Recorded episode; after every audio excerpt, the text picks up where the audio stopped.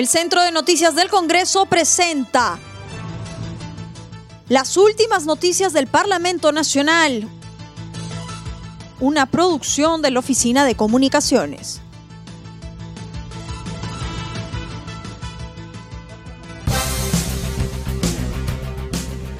¿Cómo están? Los saluda Claudia Chiroque. Hoy es martes 29 de septiembre y estas son las principales noticias del Congreso de la República. Presidente del Congreso expuso propuestas para enfrentar efectos de la pandemia. Con el fin de dar una solución a la crisis económica y sanitaria que viven miles de peruanos, el titular del Parlamento Nacional, Merino de Lama, se reunió en Palacio de Gobierno con el presidente Vizcarra para presentarle una serie de propuestas para enfrentar los efectos del COVID-19. En esa línea, Merino de Lama, en una entrevista televisiva, detalló que el Congreso ha propuesto al Ejecutivo mejorar la eficiencia de gasto público, incentivar el empleo y los ingresos de los mismos. En otro momento recalcó que este Congreso ha avanzado en las reformas políticas pendientes, como en el caso de adelantar el tema de paridad y alternancia 50-50, así como fijar los impedimentos a cargos de elección popular. Asimismo, sostuvo que este Congreso sí está en la capacidad de poder nombrar a seis magistrados del Tribunal Constitucional que se encuentran con el mandato vencido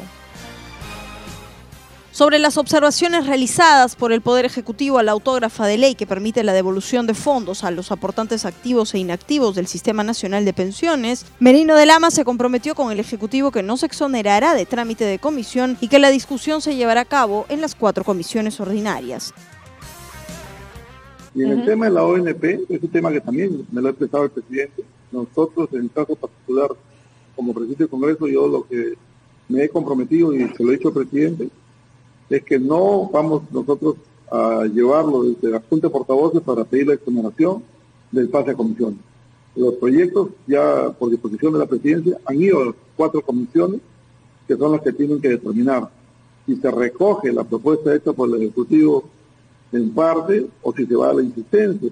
Y creo que ahí lo que se tiene que hacer es tener la, posibilidad de que la ministra de Economía pueda asistir a estas comisiones para que pueda hacer una explicación en detalle Finalmente, sobre la investigación de caso Richard Swin, el titular del Parlamento sostuvo que al término de este gobierno, Vizcarra Cornejo tendrá que defenderse en las instancias judiciales correspondientes.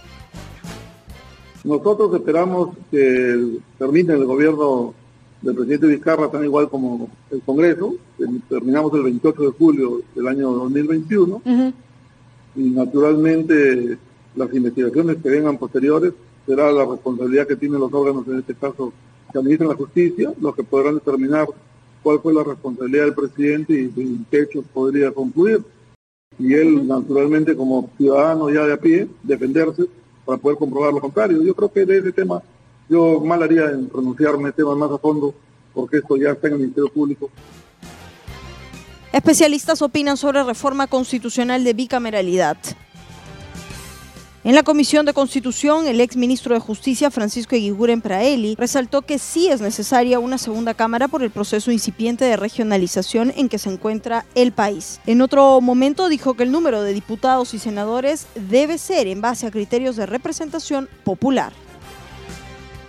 Y si se va a fijar un número cerrado, que creo es la tendencia, tantos diputados y tantos senadores, bueno, esta es la oportunidad de tratar de adecuar el número cuesta el mismo esfuerzo, pero debe ser una decisión en base a criterios de representación popular, de representación territorial, de número de población y de objetivo de la segunda Cámara. Pero sí necesitamos una segunda Cámara porque sí estamos en un proceso muy incipiente e imperfecto de regionalización. Hoy, seamos conscientes, tenemos un sistema donde el Congreso unicameral se elige por circunscripciones que en verdad no, no es otra cosa que regiones que eran antiguos departamentos. A su vez, el exdiputado Alberto Borea Odría consideró que los senadores deben ser reelectos cada seis años y no al mismo tiempo en que se designa al presidente de la República. Y también creo en la renovación parcial de la Cámara de Senadores. Si efectivamente hacemos una elección por seis años, ¿qué va a tener como primer componente? Que no va a ser elegido en la misma oportunidad que el presidente de la República. ¿Y eso qué trae como consecuencia? Que el senador vale per se, que el senador no viene arrastrado por, eh, no viene arrastrado por la popularidad del presidente de la República, sino que viene eh, decidido eh, de alguna manera por la valía propia o por lo que ese partido está planteando en cada una de eh, las oportunidades donde hay elección. Cabe precisar que en la reunión participó la doctora Marisol Peña Torres de la Pontificia Universidad Católica de Chile, quien manifestó sus experiencias y perspectivas respecto a la bicameralidad en su país.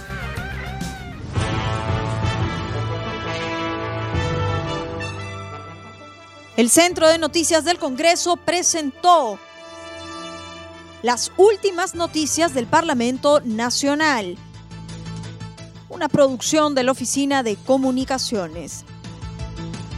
Los invitamos a visitar nuestras redes sociales y sitio web www.congreso.gov.pe.